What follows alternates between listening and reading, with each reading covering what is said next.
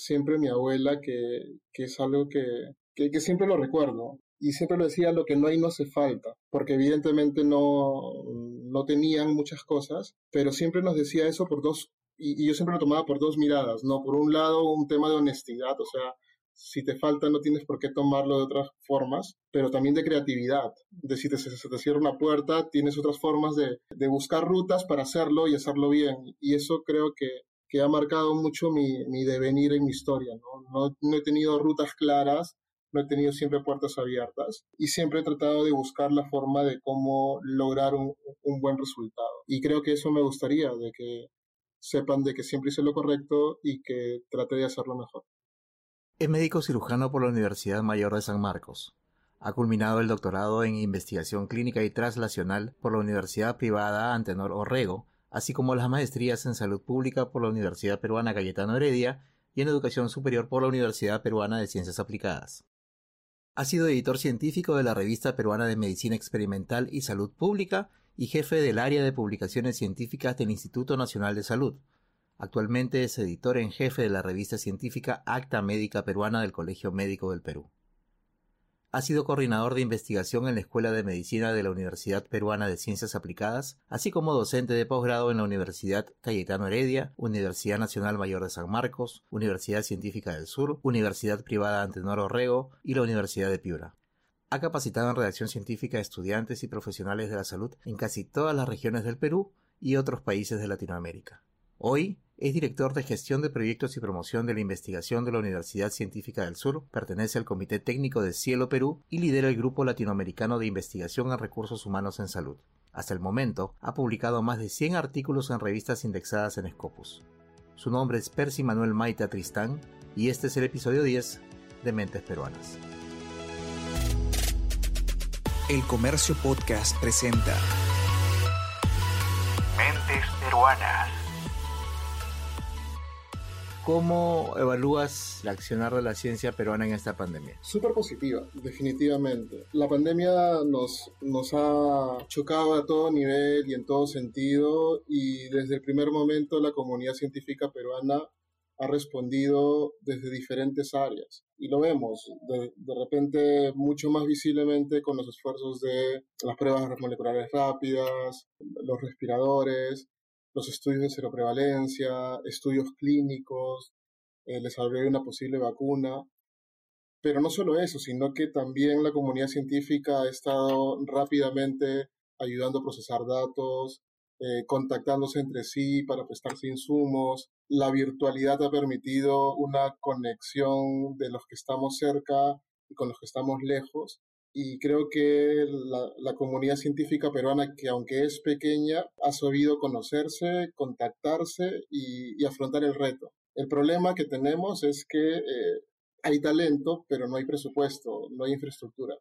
Y así como en el sector salud se ha visto de que Igual ha habido una respuesta esmerada de, de toda la comunidad de salud. Sin sin respirar, sin oxígeno, es complicado responder. Igual nos pasa a, los, a, a toda la comunidad científica. No hay suficiente cantidad de laboratorios equipados, no hay suficiente cantidad de plazas para investigadores en los institutos públicos o en las universidades. Eh, no hay una carrera clara de investigación eh, en el país y el presupuesto que tenemos vinculados a investigación es, es muy pequeño. Entonces, Creo que se ha hecho mucho con lo poco que tenemos, pero también creo que esta crisis es una oportunidad. Y es una oportunidad para mejorar nuestro sistema de investigación y que por primera vez, creo, los políticos, la, la población, estamos al tanto de la ciencia. Y este acercamiento de las personas de la comunidad científica hacia la comunidad, hacia los políticos, es un momento importante que nos permitiría, ojalá, aprovechar esta oportunidad y que en estas próximas elecciones veamos en los planes de gobierno claramente planes sobre qué hacer con la ciencia en el país, cosa que no recuerdo nunca haberlo escuchado y, que alguien defienda esto esta circunstancia lo que ha permitido es que las redes sociales, o sobre todo Twitter, se haya convertido en una plataforma para que científicos peruanos empiecen a incluso tomar posición sobre ciertos temas, ¿no? Sin duda, porque creo que algo que ha dado la pandemia es la voz a, más personas. Eh, digamos que en alguna forma tradicionalmente han sido los líderes de, de cada grupo de investigación, de cada universidad, los conocidos, los que siempre han estado representándonos. Eh, el hecho de tener redes sociales eh, da voz y en este contexto muchas más personas, eh, digamos, de, mediana edad o, o, más jóvenes de carrera en investigación han tenido la oportunidad de mostrar su, sus conocimientos, poder cuestionar en forma adecuada lo que consideramos que no se hace bien o se está haciendo bien y, sumar estos esfuerzos. Entonces, creo que esta, esta situación da la oportunidad de que más jóvenes investigadores tengan voz, de que se visibilice. Y algo que también ha pasado mucho es que la academia por buen tiempo eh, y los investigadores han dicho no me quiero meter en política, ¿no? porque por lo general la, la, la, posición que tenemos hacia lo político suele ser relativamente malo y ejemplos sobran.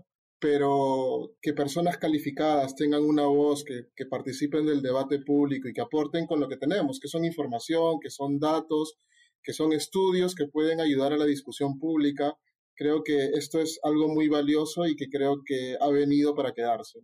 Que los investigadores tengan una voz cada vez más potente y que esta asociación que está habiendo ahora entre comunicadores, divulgadores científicos e investigadores que están buscando contar más allá del artículo científico, sino hacer que este conocimiento llegue a más personas, creo que es una buena ruta. Eh, un error que hemos tenido es escribir y, y, comunicar para nuestra pequeña comunidad científica y buscar la publicación en revistas de alto impacto, pero nos hemos olvidado de comunicarlo para adentro si uno revisa cuánto de lo que hay en medios es investigación peruana, es muy poco.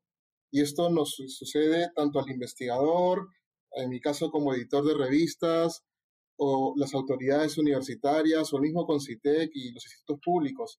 No nos preocupamos en generar notas de prensa, en traducir en simple todo aquello que sí generamos. Entonces, ¿cómo pedimos que haya un mayor presupuesto? ¿Cómo pedimos que que se use más la ciencia si tampoco nos preocupamos en que llegue a esas personas que van a tomar la decisión de, darnos un presupuesto. Entonces creo que esto viene un cambio importante eh, en nuestras formas de trabajo, ¿no? No solamente preocuparnos en escribir y publicar, que es súper importante en el medio adecuado, pero también hacer llegar esta información a los tomadores de decisiones y a la población en general. Sería genial que, que cada vez más peruanos utilicen esta información que generamos los investigadores para su vida diaria. ¿Tú crees que la pandemia va a ayudar a que la sociedad peruana cambie la manera en que hasta hoy ha visto a la ciencia? Creo que ha cambiado un poco cómo ven a la ciencia, sí, pero esto no va a ser sostenible si es que no hacemos algo. Es decir, en este momento de susto, de gran temor por el, el coronavirus, Evidentemente, voltean y miran a la ciencia, así como han volteado y han mirado a todo el personal de salud, pero así como hubieron los aplausos a las 8 de la noche y luego empezaron más bien a quejarse del personal y a olvidarlos, igual va a pasar con la ciencia. Es decir, si no mantenemos esta viada de la oportunidad de estar más cerca de, de las personas, se va a perder. Entonces, sí es importante que la comunidad científica eh, aproveche esta oportunidad de, de, estar más cerca de la gente, es decir, de tener estos canales comunicantes que nos permitan brindar esta información, que llegue mayor cantidad de información, que, los trabajos que hacemos puedan conocerlos y tomen decisiones. Cuando uno, de hecho a mí me gusta evaluar mucho la producción científica de los países, las instituciones, y uno cuando mira la producción científica de China, su cantidad de artículos publicados fue mucho mayor y creció antes que su, que su desarrollo económico. Es decir, y casi todos los países que, que actualmente están desarrollados no es que esperaron estar desarrollados para recién invertir en ciencia, sino más bien que cuando inviertes en ciencia tú estás generando potenciales soluciones a los problemas y preguntas que tienes en tu medio local. Entonces tú te vas a desarrollar cuando justamente tus investigadores generen esas respuestas a los problemas locales que tenemos a todo nivel. Y ciencia no es solamente un laboratorio, tenemos ciencia en todos los campos del conocimiento es necesario invertir, invertir en investigación para que los investigadores puedan generar estas potenciales soluciones que luego tienen que comunicarse para que la población tome decisiones adecuadas y sobre todo para que nuestros políticos tomen sus decisiones basadas en evidencia. Que lamentablemente no están acostumbrados a eso. Uno de los principales problemas que tenemos para es el, el poco recurso humano que tenemos todavía en cuanto a investigadores. Eso, es, eso todavía se mantiene, ¿cierto? Sin duda, pero no puedes tener recursos humanos sin, sin financiamiento. O sea, es una utopía pensar de que solamente vamos a tener recurso humano que sale de la nada, ¿no? Tenemos que financiar, porque, por ejemplo, algo que, que pasa mucho es que la ruta regular de un investigador es hacer su maestría y su doctorado fuera y luego su postdoc. Pero para que alguien pueda irse es como una beca, sea porque tú ganas la beca de una institución extranjera o ganas una beca peruana que te permite ir o tienes suficiente cantidad de dinero para dedicarte solo a investigar por tres o cinco años, cosa que no es la mayoría de lo que le puede pasar a cualquier peruano común y silvestre. La mayoría de peruanos que quieren estudiar una maestría o doctorado en el Perú tienen que trabajar y estudiar. Entonces, ¿cómo se dedican a investigar si tienen que estar pensando en cómo ganar dinero para pagarse el programa académico de maestría y doctorado y además para solventarse a su familia? Entonces, allí hay ciertas complicaciones. Es decir, necesitamos generar mayor talento humano, de acuerdo. Hemos generado como país una gran cantidad de investigadores que necesitan ser repatriados también pero para que ellos vuelvan al país o para generar mayor talento a nivel también de universidades locales, eh, es necesario financiamiento. Y el financiamiento que realmente tenemos en, ciencia y tecnología es bastante, bastante bajo. Comparando nada más con los vecinos, Chile y Colombia, y, y, si lo miramos por producción científica, yo cada vez que analizo cómo, cómo van produciendo los países, más o menos nos llevan Colombia 10 años y Chile 16 años en producción científica. Es más o menos los momentos en que empezaron a invertir antes que nosotros en investigación. Y eso se replica. Entonces, sí, necesitamos mayor inversión, necesitamos una mejor gobernanza, es decir, una mejor gestión y, capacidad de liderazgo que le den al Concitec. Creemos que Concitec mejoró mucho eh, en inversión y, y, en visión con Giselle Orjeda. Creo que con Fabiola hemos seguido continuando, que todavía falta mucho más, pero se necesita más impulso. Ahora, una parte es sin duda financiamiento, otra es gobernanza, otras son recursos humanos que los que hemos conversado, que a los recursos humanos hay que formarlos, hay que atraer recursos humanos a Perú y hay que retenerlos, porque ese es el otro problema. Muchas de las personas que han retornado eh, llegan a un sistema que no los acoge de forma correcta y, piensan en regresarse. Entonces ahí también tenemos un, un problema. ¿Cómo desarrollamos una carrera de investigador es lo que nos está faltando. Y otro tema importante es infraestructura. De hecho, ha pasado con la pandemia. Apenas empezó pandemia, Chile y Colombia lograron instalar una red de laboratorios a nivel nacional. Su capacidad de, procesamiento de pruebas moleculares fue mucho mayor que la que tuvo Perú. Perú ha invertido, evidentemente, pero no tenía esto. Entonces, insisto, creo que, que la pandemia nos da una oportunidad de darnos cuenta creo que la población se ha dado cuenta, ojalá que los políticos también, o sea, el gobierno pueda darse cuenta de que es importante invertir. No nos pueden coger en la próxima situación similar tan, tan desprotegidos y como lo escuchaba hoy el presidente, tenemos un sistema de salud precario, nuestro sistema de investigación es mucho más precario aún.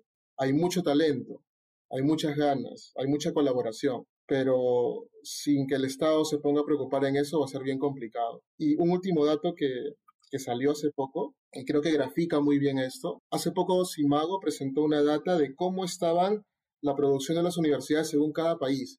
Y el único país de Iberoamérica donde las universidades privadas producían mucho más que las públicas era Perú. En casi todos los países las públicas producen dos, tres, cuatro veces más que la privada. Entonces es, ha habido un abandono continuo de la investigación y particularmente las, las universidades públicas eh, en el país y creo que esto tiene que cambiar. tenemos que impulsar más fuertemente la investigación y el escenario de la universidad como, como sistema donde esto sucede.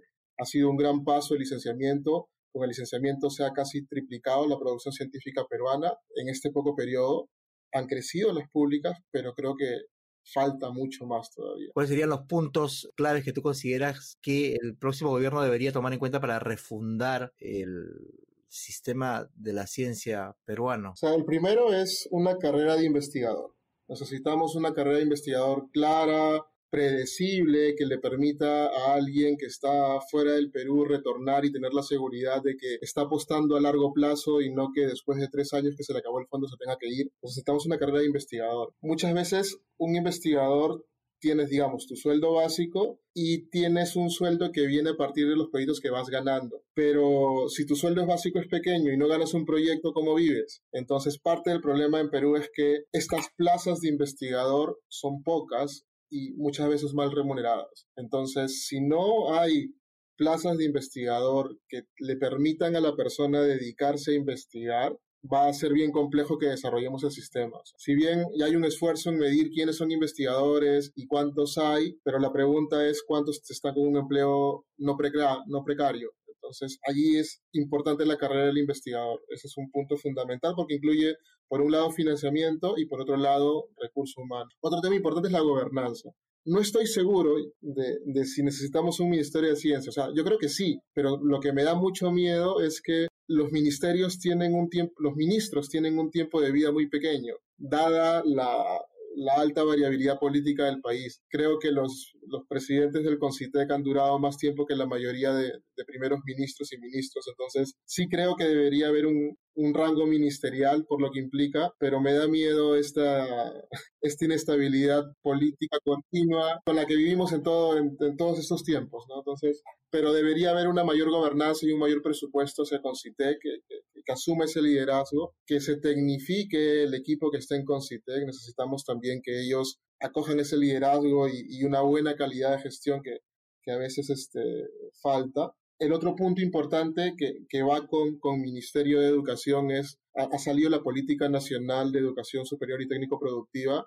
Eh, en ellos plantean como meta al 2030 tener 10 universidades peruanas en los rankings mundiales. Actualmente tenemos solamente dos.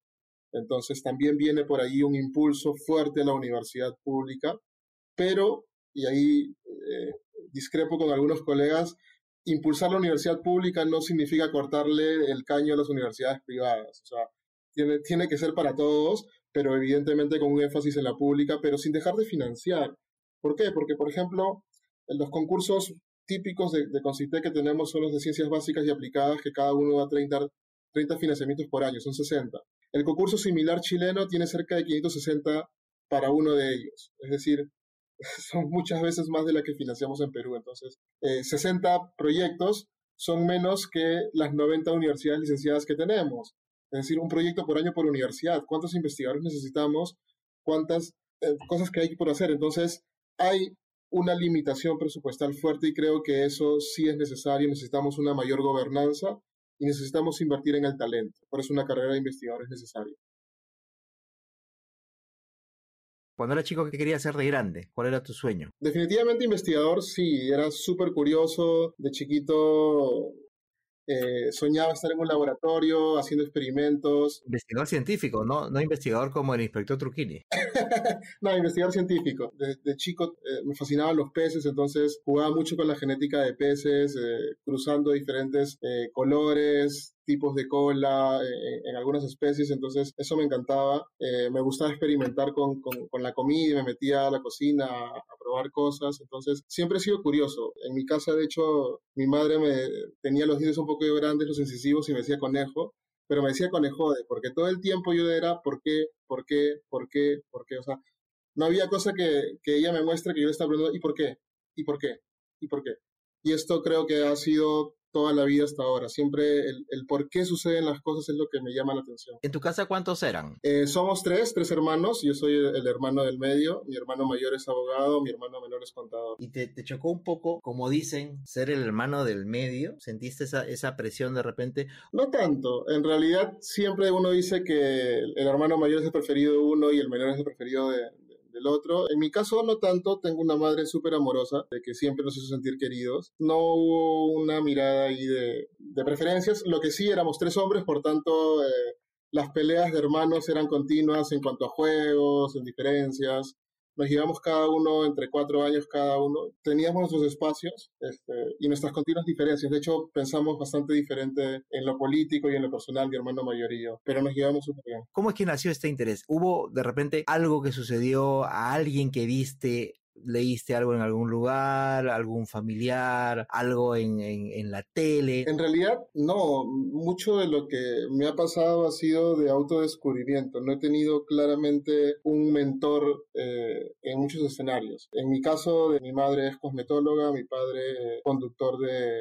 de, micros y en mi familia no había ningún médico y, ni investigadores, así que no había un modelo claro de, de cuál es la ruta. Ha sido con, todo el tiempo un completo autodescubrimiento de, de qué es lo que viene, preguntar, buscar y conocer. Eso ha sido básicamente casi todo el tiempo la ruta de, de ir aprendiendo en el camino. Tu mamá ha tenido una presencia bastante importante en, en casa. ¿Cuál es el mejor consejo que has recibido de ella que hasta hoy tengas presente? De hecho, lo que más tengo presente siempre es que, y creo que mis padres lo demostraron todo el tiempo con los hechos, es que no hay mejor inversión que la educación. Eso fue algo que, que ellos decidieron. De hecho, tengo 39 años, me ponía a pensar justo eh, cuando me tocó visitarlos por pandemia y yo les decía, o sea, a mi edad ustedes tenían tres hijos, tenían un hijo en la universidad y dos en el colegio, eh, y yo a mi edad tengo tres gatos, entonces, este, y, y ustedes eh, decidieron sacrificar toda la posibilidad de jóvenes que no tenían mucho dinero,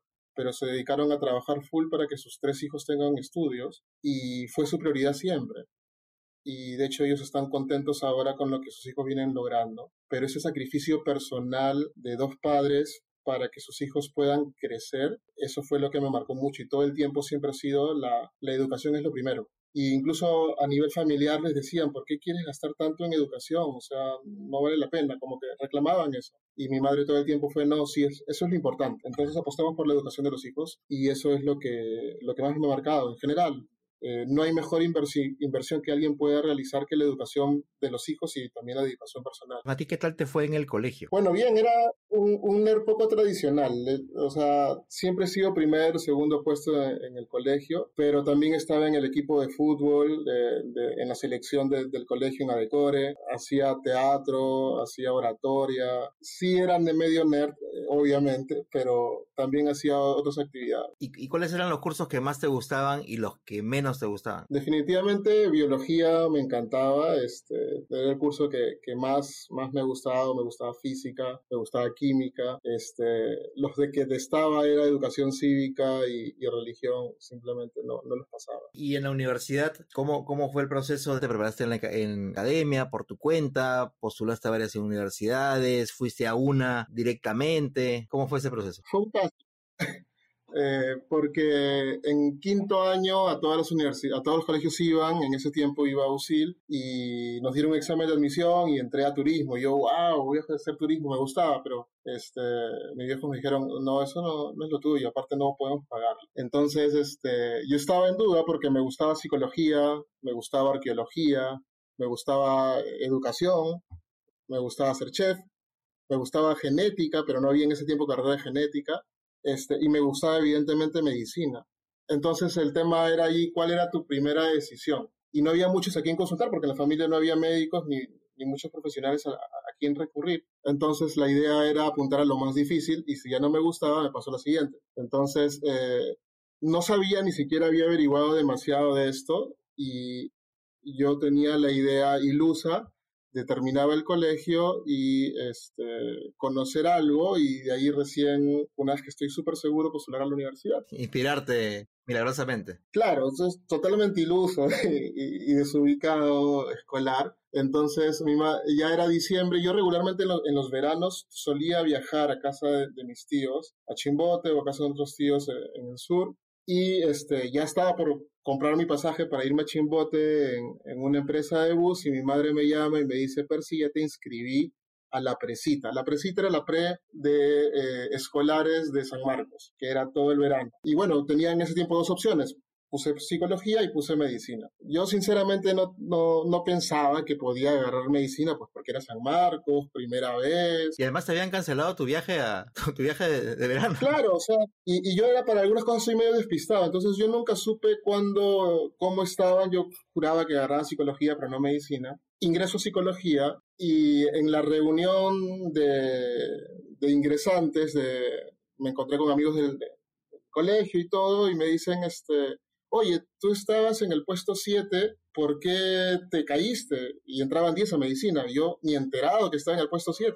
¿Ah, no habías revisado? No, ni sabía, o sea, despistadazo. Entonces, este, justo en esa reunión, que fue después de la reunión de ingreso de, los, de la presita, este, me encuentro con uno que ahora es mi amigo, que él, él me cuenta, oye, yo era el puesto 11 y no sé por qué se cayó el 7. Y digo, hey, yo, soy, yo era el 7. Y me dice, te apuesto una caja que no ingresas. Yo le digo, te apuesto la caja que sí ingreso. Este, y di el examen de admisión y lo que aprendí en ese momento es que yo marcaba todo. En cambio, para el examen de admisión dije, necesito 160 puntos porque era el puntaje mínimo para entrar a medicina. Eh, marqué mis respuestas para llegar a 160 y me planté y no hice ninguna más. A la segura, segura. Sí, o sea, marqué 160, cumplí eso, me quedé con el examen, no hice nada más y ingresé este, a San Marcos, medicina. ¿Y ganaste tu caja de cerveza? Sí, por supuesto.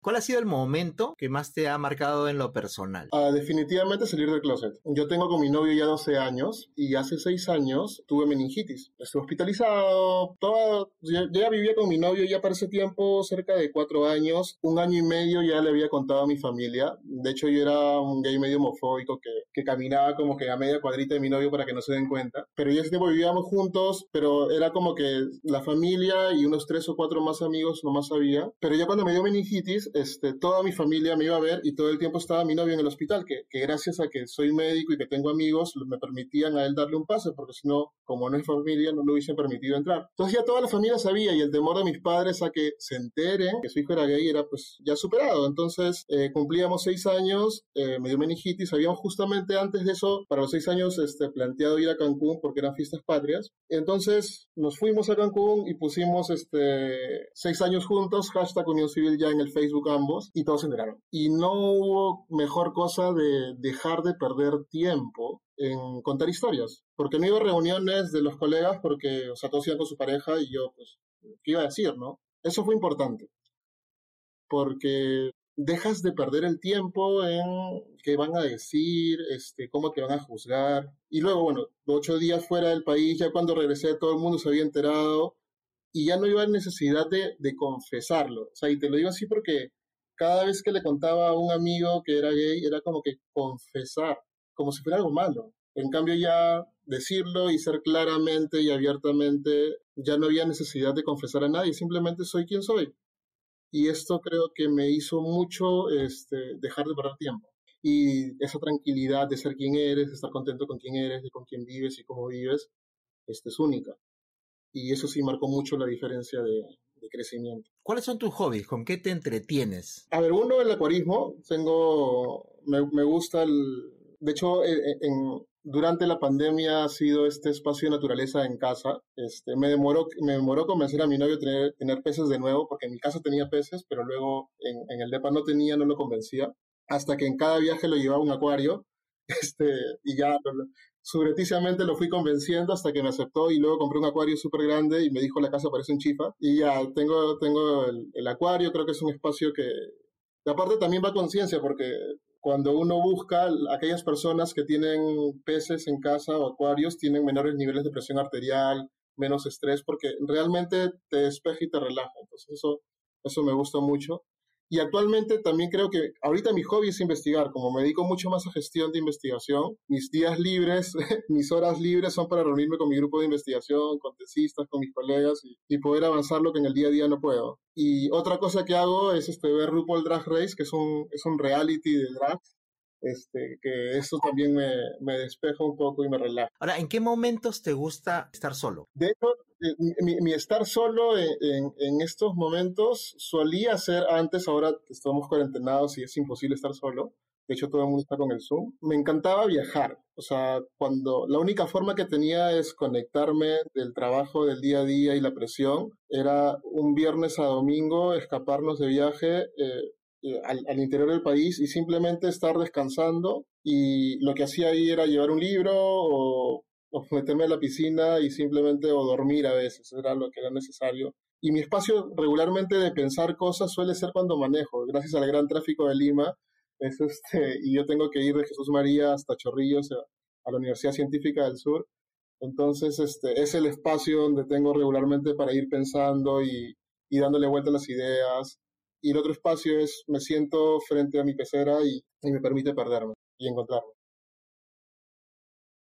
¿Cuál consideras tú que ha sido tu mayor reto profesional y por qué? Sin duda este que en el que estoy ahora, a, asumir la, la, dirección de gestión de proyectos y promoción de la, de la, investigación en la Universidad Científica del Sur, claramente ha sido un reto bastante nuevo. Yo cambié muchas cosas, o sea, yo quería ser un médico clínico, endocrinólogo, diabetólogo y hacer un PhD en resistencia a la insulina. Ese era mi sueño universitario pero fui parte de Sociedad Científica de Estudiantes de Medicina, hicimos el Congreso Latinoamericano de Estudiantes de Medicina en Lima y me tocó hacer el encuentro de revistas estudiantiles y aquí nadie, todos decían que un estudiante no podía publicar en una revista y menos tener una revista científica de estudiantes, pero había este evento y tenía que hacerlo. Entonces me tocó buscar, tocar puertas, conversar con gente de afuera, eh, hicimos el evento, salió bien, luego trajimos la revista latinoamericana a Perú, a San Fernando, San Marcos, avanzada, y luego me, invitaron al INS a hacerme responsable de su revista y me puse el reto de indexarla en, Medline, en Scopus. Pensé que iba a ser rápido, me demoré seis años, y llegué a eso y dije chao, y eh, luego entró a UPC a, a, a, ser coordinador de investigación, o sea, enseñarme investigación y luego como coordinador de investigación, y formamos toda una estrategia simpática, y ya en ese momento era el momento en que habíamos logrado incrementar la producción científica en medicina UPC de casi dos artículos a 100 artículos, entonces era genial lo que habíamos logrado y en ese momento me llaman de, de científica y me dicen, hemos visto lo que has hecho UPC, quiero que lo hagas para toda la universidad. Y era salir de, de, de, tu zona de confort, o sea, de hecho, creo incluso que para mi familia más complicado que salir del closet fue dejar de ser médico.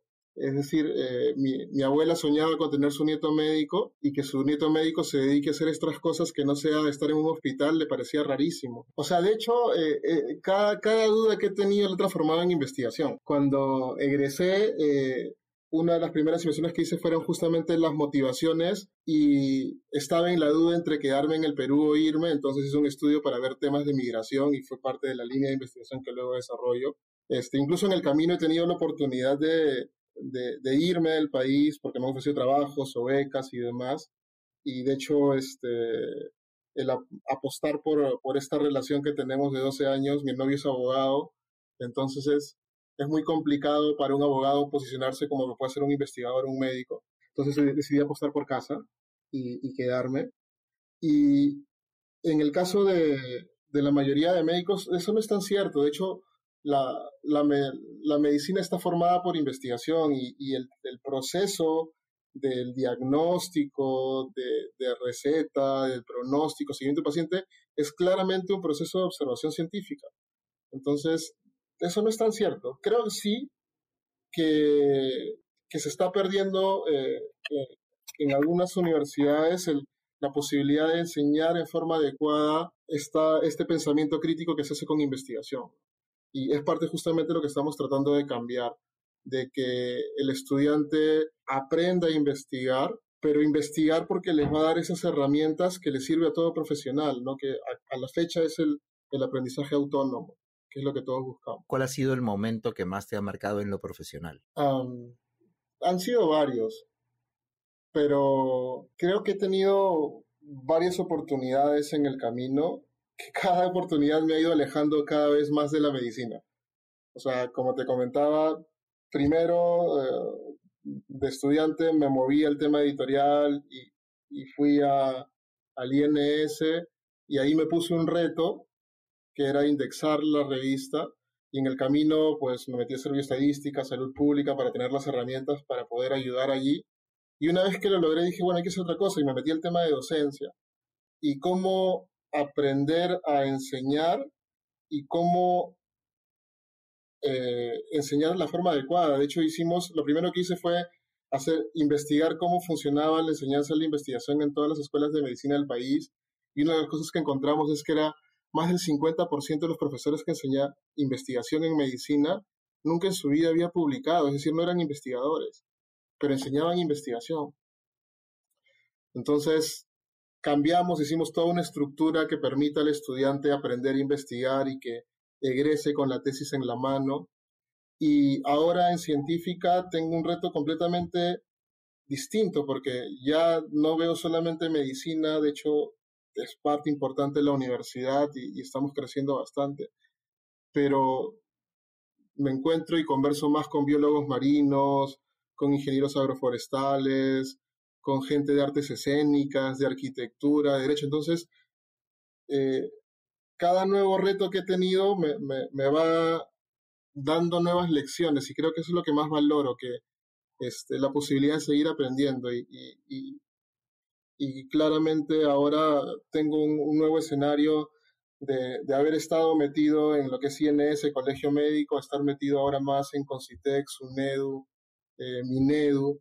Entonces, eh, estas oportunidades son únicas y, y creo que, que lo que más valoro son estos twists que, que, me da la vida de poder seguir aprendiendo. ¿Qué pasaje de tu vida profesional te ha resultado más complicado o difícil? ¿Has tenido alguna frustración, algún, no sé, alguna investigación que no has podido terminar o que de repente o, tuvo resultados que no eran los que esperabas y quizás habías apostado muchas fichas a ella? Bueno, eso pasa todo el tiempo, ¿no? No, no todo lo que tú planeas te sale y es parte del aprendizaje. Tal vez la mayor excepción que haya tenido eh, pasó también en el INS. Eh, como todos sabemos, la gestión en el Estado es bien complicada. Y es una anécdota tonta, pero, pero creo que fue un clic muy fuerte en mi carrera.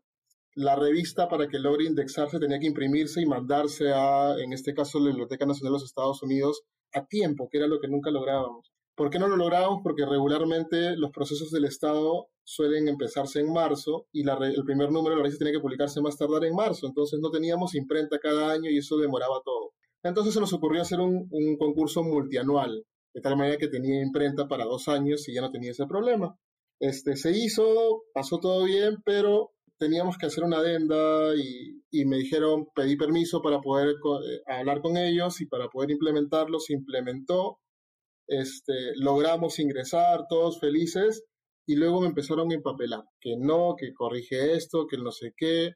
Y fue un tema, pero terrible, porque, o sea, sentías que habías logrado lo que no se había hecho y al final la forma como que te pague el Estado era empapelarte y querer denunciarte.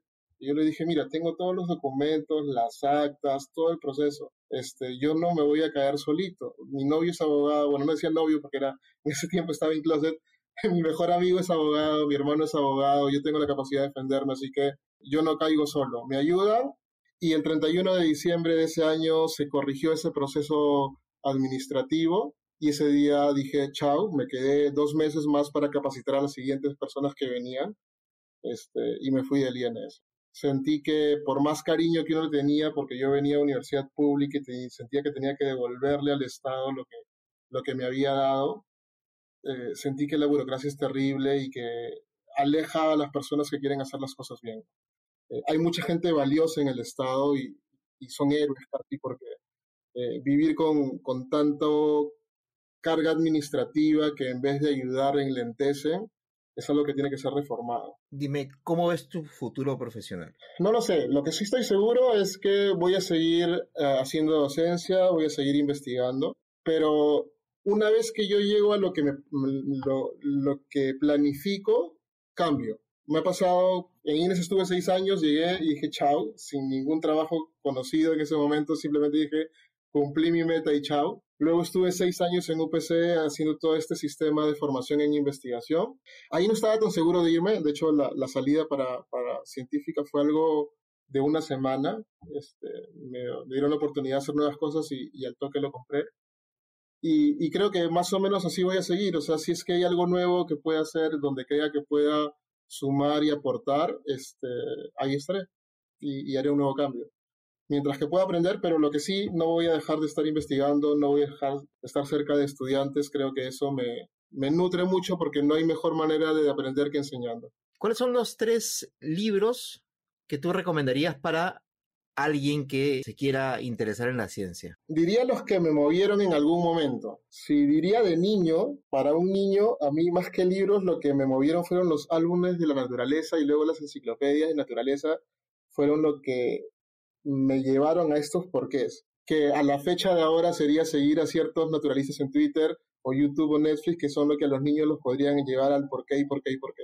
Eh, en libros de, estando en el colegio, mi madre compró una serie de libros que se llamaba Caballo de Troya de JJ Benítez, que era un libro de ciencia ficción que narraba la historia de eh, unos eh, militares estadounidenses que retrocedieron en el tiempo en la vida de Jesús. Lo, ¿Por qué me interesó? Porque justamente tenían una serie de la parte inferior de todos los, los hechos científicos en teoría que, que fundamentaban cómo esto era posible. Entonces, fueron estas historias las, las, que me llevan a preguntarme, ¿y por qué sucede esto? ¿Y por qué sucede? Y ponerme a leer. Entonces, creo que lo que más deberíamos pensar en libros para ciencia son aquellos que te puedan despertar la curiosidad. Y ya en la universidad, el libro que me acompañó mucho por este bagaje de editor es el de Cómo escribir y publicar trabajos científicos de Robert Day, que fue mi Biblia por, por buen tiempo en, en los años de la universidad hasta que ya uno luego va desarrollando sus técnicas de redacción. ¿Cuáles son los tres libros o autores con los que te entretienes? A ver, definitivamente un autor que marcó mi época de estudiante un poco más allá fue J.K. Rowling con Harry Potter. Casi ni dormía por terminar los libros, o sea, era recontra fanático y, y, y me encantaba. A nivel Perú y clásico, Mario Vargas Llosa, en realidad de todo lo he leído. Y habían dos libros que tienen que ver con, con mis apellidos, La historia de Maita y El paraíso en la otra esquina, de, que, que narra la historia de Flora Tristán. Entonces, este, de hecho, por eso también. Y algo más reciente que sí me, me ha movido mucho y, y, creo que es algo que ojalá termine con, con la investigación y, y, con los resultados que esperamos es Mitad monjes y mitad soldados de Pedro Salinas, que que tiene que ver con todo esto del sodalismo. Cuéntame, ¿cuáles son los tres cantantes, grupos o ritmos musicales que más te gustan? Ah, soy bien variado. Primero en latinoamericana me encanta Jarcas, Yapu, este, Eva Young, Mercedes Sosa. En salsa eh, soy chalaco, entonces Héctor Lavoe está ahí. Y en música pop, este, Lady Gaga y Anita, la brasileña, que me encanta también. ¿Cuáles son las tres películas que más te gustan? A ver, a una que recurro co continuamente es este, inmensamente, está Inside Out. Me encanta esta, esta posibilidad de, de, de, saber cómo, cómo juega tu mente y los diferentes escenarios de tu vida, de cómo van cambiando y los matices que hay, eso me gusta y, y siempre me pierdo un poco allí. Este, de, de películas peruanas y, y recientes retablo que, que, muestra una realidad peruana, cómo es la homofobia en, el interior del país y es una película dura que, que, tenemos que verla. Y en la pandemia este, me he pegado mucho, mi novio me convenció a ver este, todo el universo de DC Comics y, y, y lo que me, me, daba vueltas cada vez que miraba una nueva película de, de DC Comics era esta importancia de los superhéroes y, lo importante que es este poder, cómo lo puedes poner al servicio de los demás y no aprovecharte de él. Creo que, que eso eh, a todas las personas que tenemos la, un nivel de poder, o sea, que puede ser estar al mando de alguien, el poder de investigar, el poder de curar a alguien, ponerlo al servicio de los demás creo que es lo más importante y son esas decisiones las que marcan este, lo que uno puede hacer. ¿Cuáles son los tres países que más te gustan? A ver, me encanta México por su similitud a Perú, eh, la comida, la cultura, este, cada vez que voy para allá eh, me pierdo en la cultura, me encanta, es, eh, es, es como se han desarrollado una cultura un poco lejos de ti, pero se parecen mucho a ti. Eh, eso sentirte reflejado y hermanado es algo que me, me, une mucho a México. A Colombia le tengo mucho, mucho cariño. Me, me encanta lo verde y hice varios trips en carro eh, por Colombia y era ver verdes en todos los tipos de verdes. No sé si, pues, si es correcto eso, pero veías todo tipo de verde a lo largo de Colombia y la gente es súper cálida y aparte eh, ellos me ayudaron mucho con, con, con esta mirada de, de, salir del closet y, y fueron súper comprensivos, o, o, no sé si comprensivos, tal vez, es, era simplemente tratarte como otra persona más y no preocuparse de si eras o no eras gay. Entonces eso me gustó mucho de Colombia y definitivamente por influencia materna, este, Grecia es su sueño y es un lugar donde tengo que ir con ella de todas maneras. Y cuéntame cuáles son las tres ciudades del Perú que más recuerdas. Chimbote, eh, Chimbote es las, eh, ahí viven varios tíos de parte materna y es donde yo me escapaba en verano de escolar. Este, me gusta porque en la casa de uno de mis tíos tenía una biblioteca muy grande que no tenía en mi casa y me iba a los veranos y me ponía a leer. O sea, de hecho iba a terminar de los libros que me faltaban leer y nos íbamos caminando hacia la playa en Nuevo Chimbote con el libro y era alucinante leer este, frente al mar, este, me acuerdo, un amigo, su perro, yo, mis primas, y leyendo. Este, eso siempre recuerdo de Chimbote y es este, esos momentos felices que uno tiene de, de naturaleza, de cultura y de, y de perderse. ¿no? De ahí eh, Cusco es maravilloso, o sea, Cusco siempre me encanta ir. Eh, eh, de hecho, de las escapadas que, que, tenemos suele ser Cusco una de ellas, ir y, y estar un rato echado en Sacsayhuamán, Moras, eh, Maras Moray, evidentemente Machu Picchu, pero Cusco tiene mucho y, y, cada vez que voy nuevamente a Cusco encuentro algo nuevo y, y, me fascina. Y lo otro, te dije, me encanta lo verde, entonces Iquitos, y, y en general la selva, pero Iquitos sobre todo, este, pasar un día en el Amazonas este, es algo que el silencio y la bulla a la vez de la naturaleza es, es fantástica. ¿Qué fue lo último que has hecho por primera vez? O sea, de hecho, lo que he hecho en la pandemia ha sido, yo te contaba que soy acuarófilo, siempre le he estado más pegado a los peces y, y de hecho eh, tuve un COVID para mis peces, se murieron un, un, tipo de peces que se llama discos y no los pude recuperar, entonces frustrado por no poder, porque el acuario es un ecosistema, dije ahora voy a entrar por plantas y a mí yo soy malazo, todas las plantas que he tenido se me han muerto este, y ahora probé con plantas acuáticas y entonces ahora estoy con eso, probando con abonos, cantidad de iluminación y, y ver cómo crecen las plantas, cómo van yendo, cómo abonarlas, cómo cortarlas. Eso es lo que he aprendido en pandemia, ¿no? Este, y ojalá que no se me mueran. ¿Cuándo ha sido la última vez que te has carcajeado, que te has muerto de risa? O sea, yo creo que ha sido recientemente, de hecho soy muy risueño, me suelo burlar de mí mismo, de hecho este, hasta tengo mis stickers con memes de mis fotos que me hacen mis amigos, entonces, eh, y probablemente haya sido en casa, tenemos tres gatos y los gatos son súper ocurrentes y, y, regularmente nos reímos de las cosas que, que suelen hacer en la casa, así que... Y la última, ¿cómo quisieras que te recuerden? El hecho de la trascendencia es algo que siempre le he dado vueltas y más por el tema de que muchos parte de su trascendencia viene con los hijos y en nuestro caso legalmente no podemos adoptar y biológicamente es complicado. Entonces, eh, la trascendencia viene más bien por lo que hacemos. Y si algo pienso en que me gustaría que me recuerden es que, que ayude a generar ciertos cambios, que ayuden a una mejor convivencia, a un mejor país y sobre todo que siempre traté de hacer lo correcto.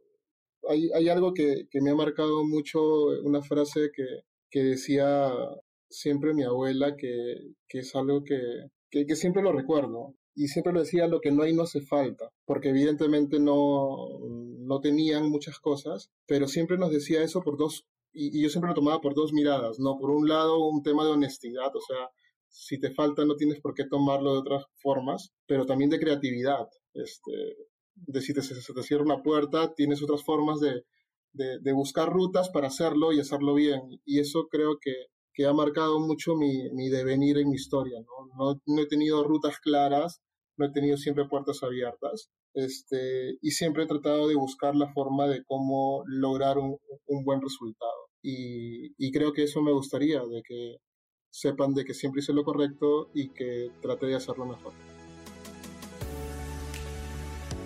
Este fue el décimo episodio de Mentes Peruanas, una serie de podcasts producidas por El Comercio para conocer un poco más a fondo a las figuras representativas de la escena científica nacional. Mi nombre es Bruno Ortiz, gracias por escucharnos. Esto fue Mentes Peruanas.